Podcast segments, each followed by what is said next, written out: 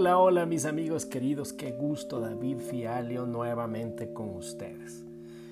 Como es de conocimiento, yo realizo prácticas terapéuticas de desarrollo humano y sobre todo facilitación grupal. El día de hoy traigo un tema muy importante. ¿Qué perdemos cuando dejamos de tocarnos? Esto en relación al momento de aislamiento y distanciamiento el cual nos encontramos al día de hoy. ¿Es imposible ser feliz sin contacto físico? Eso nos trae el día de hoy. Incluso un apretón de manos lanza un mensaje al cerebro de tranquilidad. ¿Y ahora qué con esta nueva etapa? Los asistentes a un entierro que se permitían en España después de la primera fase del COVID-19, todos debidamente distanciados entre sí, es uno de los lamentos más profundos que nos están llegando. La pena por la falta de contacto físico en la despedida de los familiares. Es así que al día de hoy ni un abrazo ni un toque tímido, pues se permite. La teoría nos dice más de un metro cincuenta de distanciamiento. Cuando tocas la piel de alguien, se estimulan unos sensores que hay debajo de ella y envían un mensaje al nervio vago. Al aumentar su actividad, la tasa cardíaca y la presión sanguínea decrecen y el cerebro da señales de relajación. Hormonas del estrés como el cortisol también disminuyen. Estamos programados como seres humanos para tocarnos entre nosotros. Desde los primeros momentos de vida, el ser humano no podía ser feliz sin contacto físico. En otras palabras, nos necesitamos. Los abrazos relajan, calman y tranquilizan pero esto también hace que sea más efectivo que el ibuprofeno o que el paracetamol. Se han publicado estudios que indican que el contacto físico, siempre que sea obviamente empático, activa ciertos mecanismos cerebrales que ayudan a soportar mejor el dolor. Para encontrar la explicación a esta tormenta perfecta hay que remontarse al mismo momento del nacimiento. Así lo explica el neurólogo Pablo, autor del canal Neurocosas. Lo ves en los animales, cuando las madres acarician a sus crías en los primeros momentos de vida.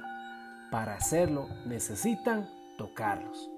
Claro, por ejemplo, está un gato lame al otro, un mono desparasita al otro el contacto físico se convierte en algo a medio camino entre la necesidad biológica y de cuidado. En el caso de los humanos, lo que sucede es que el cuerpo tiene mecanismos, los famosos neurotransmisores, que convierten en agradable y placentero todo lo que biológicamente es importante. Lo hacemos con la comida y lo hacemos con el acto de tocarnos.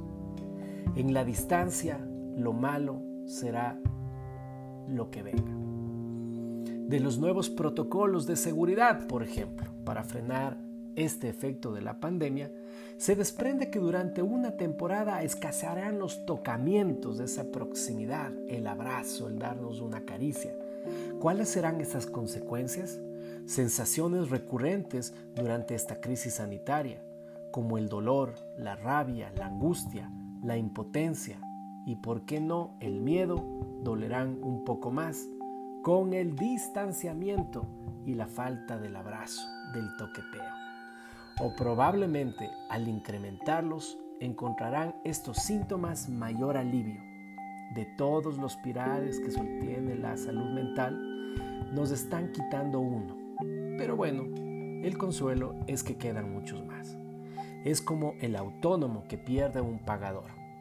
La psicología al día de hoy tiene estudios en que pronostican que más del 30% de la población general necesitará atención psicológica durante esta pandemia.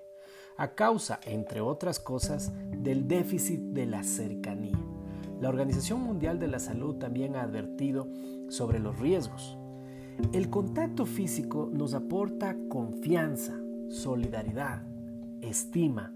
Un simple apretón de manos es en modo ancestral inclusive el hecho de decirle a un enemigo, no llevo armas. Cuando comentan que en Japón se saludan sin tocarse y que deberíamos aprender de estos códigos, realmente sorprende.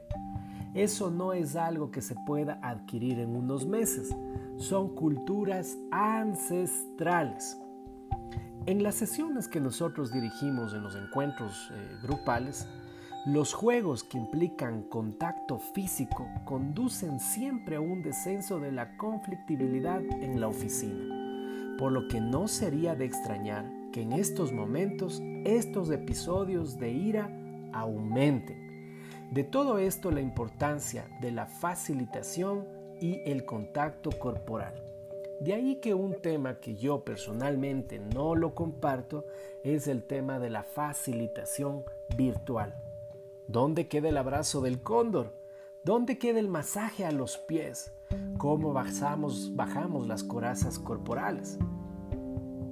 Pensar que presionar una tecla compensa tocar el corazón, pues no lo comparto. Añoro de corazón darles un abrazo.